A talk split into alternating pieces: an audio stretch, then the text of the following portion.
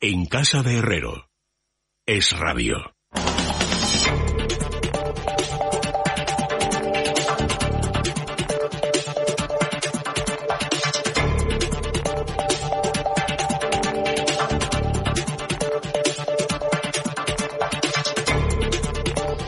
Son las 10, las 9 en, Canarias y ya estamos en el tiempo del análisis económico de la jornada con Carmen Tomás. Muy buenas noches, Carmen. Hola, buenas noches, eh, Leticia. Y también con Javier Santa Cruz. ¿Cómo estás, Javier? Muy buenas noches. ¿Qué tal, Leticia? Buenas noches. Bueno, hoy tenemos unas cuantas noticias y bien interesantes ¿eh? sobre el panorama económico en, en, nuestro país. Dos de las noticias, de, dos de esas noticias hacen hincapié en los problemas que está habiendo burocráticos, no solamente para que la gente reciba los ERTE, sino también, y por aquí es por donde quiero empezar, con el tema del ingreso mínimo vital, porque hemos conocido hoy que el Instituto de la Seguridad Social ha aprobado 3.960 solicitudes de ingreso mínimo vital, lo que representa, nada, no llega a un 0,6% de total de personas que lo han pedido. El ministro de Seguridad Social, José Luis Escriba, eh, hace poco en Twitter, hace una semana, señalaba que las eh, habían recibido más de 700.000 peticiones y claro, de esas, 3.900 solamente han sido de manera afirmativa, ¿no? Por eso la Asociación Víctimas del Paro, eh, su presidente, Joaquín García, ha dicho que les parece, le parece completamente ridículo lo que está ocurriendo y que si hacemos las cuentas, al final salen 75 solicitudes por día y 1,5 solicitudes por provincia y que, por tanto, eh, pone en duda la cuestión de la falta de personal administrativo, que es lo que parece que, que comentó en redes sociales el ministro La semana pasada, ¿no? Diciendo que había problemas con la tramitación, errores en la documentación que hay que, subsanar. Eh, reprochan también eh, desde esta asociación que no se les haya informado del número de solicitudes denegadas. Hay un poco de, opacidad, ¿no? Bueno, esta es otra de las grandes bolas, esas que te cuenta este gobierno, del escudo social y todo eso. Hay que decir que el ministro no está diciendo la verdad, porque cuando nos vendió esta medida, dijo que, dado la cantidad de datos que ellos poseen, Hacienda y, todo, otros organismos de los ciudadanos, 250.000 eh, personas se iban a beneficiar de oficio. De oficio. Eso quiere decir que directamente ellos sabían que esas 250.000 personas eh, eran eh, bueno pues que tenían derecho a esta prestación bueno dónde están esas claro entonces dónde están esas 250.000 personas Luego, además, eh, se supone que esta medida iba a beneficiar a dos millones y medio entre adultos y niños y tal, dos millones y medio de españoles. O, gente que, lo, que, fuera tuviera las condiciones aunque todavía no fuera española, no sé, dos millones y medio. Bueno, y ahora resulta que nos encontramos con que son 3.966. Y como siempre lo fácil es echarle la culpa a, los funcionarios, eh, a la administración, Ah, no, mire, o sea, eh, esto, de esto tiene la culpa la absoluta burocracia con que se está haciendo en este país todo, todo lo que tiene que ver con los ERTE, con las ayudas, porque aquí estamos hablando del 0,65, del 0,57, no llega al 0,6, pero es que las empleadas de hogar, que se le llenaba la boca al presidente Sánchez en sus primeros aló presidentes, 0%, cero las ayudas al alquiler que se le iban a dar a los propietarios por si algunas muchas personas se suponían que no iban a poder pagar el alquiler cero. O sea es que es todo aparte de todo como mentira eh, sobre todo tan lleno de burocracia que al final todas estas medidas que puedes poner en, eh, quieres poner en marcha pues se te atascan por cantidad de cosas. Y luego no olvidemos que está más tiesa la administración que o sea no hay un duro con lo cual están, supongo, retrasando también cualquier cosa que signifique soltar pasta. Es que la, la cuestión aquí, como, como bien dice Carmen, es, por un lado, como el ingreso mínimo vital pues eh, fue más eh, un anuncio publicitario que realmente algo que se pudiera materializar, eh, que pudiera ayudar de alguna manera a las, a las personas que tienen más problemas económicos. Em, pero mm, yo creo que quería comentar dos cuestiones de fondo, más allá de lo que ya yo creo que hemos, eh, que hemos explicado suficientemente en esta tertulia a lo largo de los últimos dos, tres meses del error que era el, ingreso mínimo y de cómo la, mejor política social que se puede hacer es la de crear empleos y que las personas vivan de un sueldo, vivan de un empleo o puedan ser verdaderamente emprendedores autónomos y no tener que depender de subvenciones o depender de ayudas, de ayudas públicas. Pero mm, me gustaría hacer, si, os parece, dos, dos comentarios de fondo de lo que está pasando o de cómo esta, este porcentaje tan bajo ¿no? de resoluciones del ingreso mínimo eh, evidencian eh, algo que, es, eh, que no es de ahora, sino que viene esa arrastra desde hace años que es, por un lado, la, la, falta de capacidades técnicas, no solo personales, que ahora hablamos de ellas, sino también de capacidades técnicas de la Administración de la Seguridad Social, es decir, problemas informáticos, problemas de cruces de datos, eh, cuando hablábamos en su momento de, la formulación del ingreso mínimo, como una de las dificultades importantes que iba a haber era la coordinación eh, telemática, la coordinación e-, electrónica de las diferentes administraciones para reunir los datos de, las, de las personas y para poder eh, resolver con cierta rapidez. Entonces ahí está, entramos en un, con un problema enorme de burocracia, como, como comentaba Carmen, también de que no hay unos sistemas verdaderamente centralizados y por tanto de un intercambio automático de datos entre todas estas administraciones pero mm, también hay una cuestión que es importante, que es la del personal. Em, desde luego no es echar la culpa a los funcionarios, ni mucho menos porque ya bastante tienen, tienen con lo que tienen. O sea, la Administración de la Seguridad Social es una administración muy envejecida, donde más de las tres cuartas partes de, la, de, los efectivos eh, tienen más de 50 años y concretamente en los próximos cinco años una cuarta parte de los funcionarios de la seguridad social eh, entran en jubilación, con lo cual eh, se trata de, una administración que necesita no solo de un relevo generacional, sino muy especialmente de una de un eh, de un incremento sustancial de necesidad de, efectivos, conforme además le hemos ido añadiendo más piedras si cabe a esa mochila, es decir, es la parte de la administración del Estado donde le estamos cargando con una responsabilidad enorme, tanto en términos presupuestarios como en términos burocráticos, donde no tienen la suficiente capacidad. ¿no? Entonces,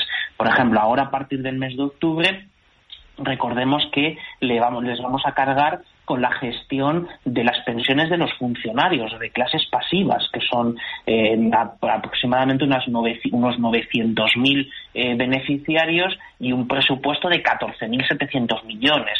Eh, a eso estamos añadiendo también, la, aparte de la gestión del, ingreso mínimo, cómo, cómo se ponen en marcha posiblemente dentro de, de, unos, de unos días otras prestaciones paralelas como son otra vez el subsidio de los 400 euros. Entonces, es una, estamos cargando de piedras esa una mochila que ya de por sí no está en buenas condiciones ni económicas ni tampoco de efectivos y de personal y, por tanto, en vez de haber atacado el, problema durante todos estos meses, que era ampliar efectivos, ampliar capacidades y reducir eh, la tramitación y la burocracia y, la y, y ampliar la interconexión con el resto de administraciones, lo que hemos hecho es anunciar, anunciar, anunciar cosas, programas, gastos que luego no se pueden ejecutar porque fallan las bases. Pero es que eh, estás dando ahora también en otra clave, que es, y aquí en Es Radio hemos entrevistado varias veces a personas de, que trabajan en, en, el, en el SEPE, por ejemplo, que, que han llegado a llorar en antena, porque es, que, es que han estado con su ordenador en casa sabiendo, sin poder dormir, pensando que dependía de ellos que la gente pudiera cobrar o no cobrar para poder vivir el, el primer mes, el segundo mes, el tercer mes. Acordaros que hubo al principio eh, millones de personas, porque eran cientos de miles, que no habían, que estábamos en mayo y no habían cobrado marzo. Ahora estamos en que eh, no están cobrando mmm, 150.000 personas, pero ya han dicho que este mes de agosto y tal, que hasta septiembre ya nada, y las prestaciones por desempleo tampoco. Entonces, eh, aquí lo que hay que eh, denunciar es la falta de previsión. Oiga, si usted va a poner en marcha el mecanismo que ya existía, por cierto, de los ERTE y va a poner en marcha el ingreso mínimo vital, usted lo primero que tiene que hacer es dotar a esos funcionarios efectivamente de mecanismos. Ahora me han contado ayer o antes de ayer una persona que trabaja en el SEPE también que todos los eh, ajustes que están haciendo, porque claro, eh, al principio pues no revisaron bien si los hijos, si uno trabajaba o no trabajaba, si su jornada era tiempo parcial o no. Y ahora están revisando todo eso y eso lo están haciendo a mano, a mano. O sea, tú imagínate lo que es una administración de, de España, que es, que es una potencia mundial, haciendo a mano las correcciones eh, de, los, de, los, eh, de los desajustes que ha habido en el pago de los ERTE. Y luego gente que está cobrando todavía los ERTE y hace dos meses que trabaja. Personas que tienen que estar preocupándose ellas mismas de guardar ese dinero porque ya vendrán después a reclamárselo. Eh, en fin, o sea, es un puñetero desastre todo que eh, no se ha planificado nada, igual que no se ha hablado con el turismo, no se ha hablado con la hostelería, no se ha hablado con nadie, con la educación. Tú fíjate hoy, el día veintitantos, o sea, a, una semana de que empiecen colegios, entonces nos podemos a pensar en los planes. Es un auténtico desastre. El 27, sí, la semana que viene, efectivamente, se reúnen con las comunidades autónomas. Y el 4, algunos niños ya tienen que, que volver al, al, colegio. Pero bueno, eh, eso es otro tema que trataremos más tarde. Hablabas, Carmen, del sector del turismo, del sector de la hostelería. Hoy también hemos sabido que la, el sector de hostelería de España eh, ha acordado en el día de hoy, ya sabéis que la integran 50 organizaciones territoriales, eh, que se cree una comisión jurídica interterritorial con el objetivo de plantear acciones legales ante las restricciones del Ministerio de, de, Sanidad.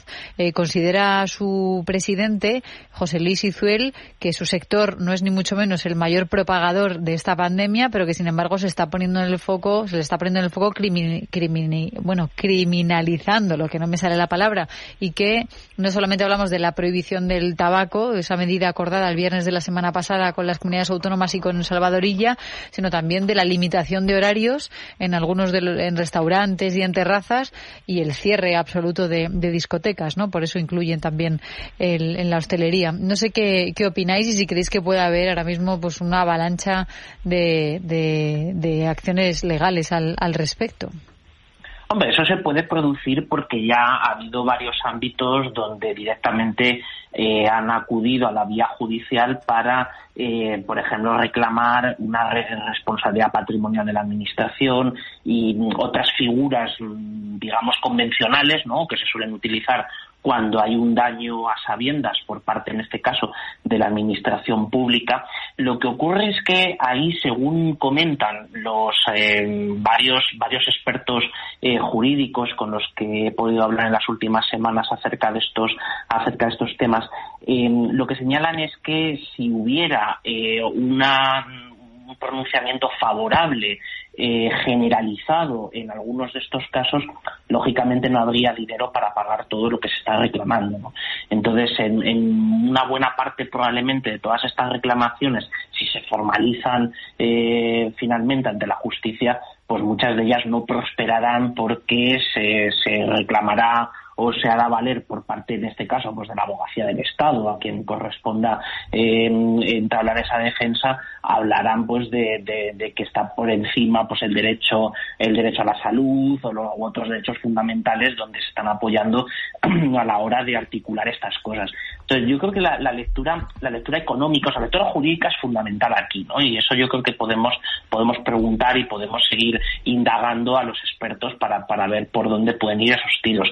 Pero la lectura económica es, eh, es la que quizá, no sé si peor que la jurídica, pero desde luego tiene una relevancia enorme, pues estamos hablando de muchas miles de familias y muchas, y muchas personas que dependen de, este, de este sector. Incluso, por ejemplo, hace unos días cuando se decretaba en algunas comunidades, se empezaron a decretar los cierres del ocio nocturno, eh, precisamente los locales de ocio nocturno son, eh, son un sector en sí que es enormemente importante en algunas zonas. ¿no? Entonces, eh, el daño económico que se le va a hacer a muchas, a muchos sectores productivos de la economía española solamente porque, han, porque ha sido un, un fallo clamoroso de la gestión del gobierno es enorme y eso es lo que, lo que creo que mm, primero eh, en este caso la estrategia política, ¿no? Estrategia de la oposición debería enfocarse o debería estar eh, bien enfocada por ahí, por ese lado, y sobre todo para que eh, lo que vamos a ver en las próximas semanas va a ser crónica de una muerte anunciada en muchas cosas. por ejemplo, en el caso de la educación lo vamos a ver también, el, daño que se está, el daño económico y el daño también, por supuesto, educativo que se está haciendo a toda una generación de, de jóvenes y también de sus padres es tan, es tan irreparable en algunos puntos que, em, que desde luego no tiene una fácil solución y menos aún con lo que se está planteando o lo que no se plantea, mejor dicho, por parte del gobierno que ya veremos si dentro de unos días pues eh, se reúnen o qué hacen. Yo muy breve, Leticia, que supongo que irás mal de tiempo. Sí, pero, siempre hay tiempo para ti, Carmen, no te preocupes. Es que aquí estamos hablando de más de un millón, ellos hablan de un millón setecientos mil, pero bueno, hoy, por ejemplo, el sector del turismo y de las aerolíneas hablan de un millón de empleos. Eh, el presidente de los autónomos de ATA, Lorenzo Amor, habla de un millón de autónomos en la cuerda floja. Entonces yo lo que planteo es por qué desde el principio este gobierno, no ya que lo hizo mal en la pandemia y tuvo que confinar y sabía que todo esto iba a ir al desastre y después no está llevando, haciendo tampoco ninguna buena crisis, una buena gestión de esta segunda ola, eh, salvar las empresas. O sea, al final, si tú salvas los empleos eh, salvando a las empresas, eh, después eso, mm, primero, va a beneficiar a las personas, eh, a los empresarios, por supuesto, pero también a las familias, a, los, a las personas que trabajan, que tienen un proyecto de vida que se frustra. Pero el coste que para el Estado, alguien ha hecho esa cuenta, es que yo no lo sé, o sea, alguien ha hecho el, el poner en la balanza lo que hubiera costado salvar empresas, autónomos, con esos salvas empleos, eh, y lo que luego te va a costar en mm, menos recaudación, en pago de prestaciones por desempleo y en frustración de toda una sociedad el, eh, ese, ese coste. O sea, de verdad que nadie ha hecho eso, esa cuenta, porque a mí, por ejemplo, el presidente de los gestores me dijo, Joder, pues esa cuenta para mí, por ejemplo, que bueno, ellos están gestionando miles y miles y miles de, de, pymes y de ERTES y de todo han hecho, es que esa cuenta es rentable para, para, el, para el gobierno. Y, por ejemplo, eh, ahí tienes a Alemania, ¿qué es lo que ha hecho? Alemania ha salvado empresas, porque al final salvas empleos y al final el coste social y económico es mucho menor. No sé, es mi reflexión que... Hay que fijarse, entonces, a ver si encontramos ese ese dato. Pues Carmen Tomás y Javier Santa Cruz, muchísimas gracias por haber compartido pues este rato con nosotros y por vuestros análisis. Oye, antes de iros, por cierto, fijaos en, en, una buena recomendación que os vamos a hacer, porque sabéis que en Libertad Digital cumplimos 20 años y tenemos el regalo del verano. Para vosotros o para quien queráis, ¿verdad, Lorena? Unas gafas exclusivas del 20 aniversario de Libertad Digital, marca Hooks, por solo 39,99 euros más gastos de envío y podrás tenerla en tu casa. Si, si eres socio además del Club Libertad Digital, el transporte es gratis. Y hablamos de unas gafas con lentes polarizadas, graduables en óptica, materiales de última generación, patillas personalizadas intercambiables y de regalo un exclusivo llavero conmemorativo del 20 aniversario. Elige tu modelo favorito y además tendrás un 20% de descuento en el resto de la colección Hooks con el código LD2020. Entra ahora en www.libertaddigital.com y llévate estas fabulosas gafas.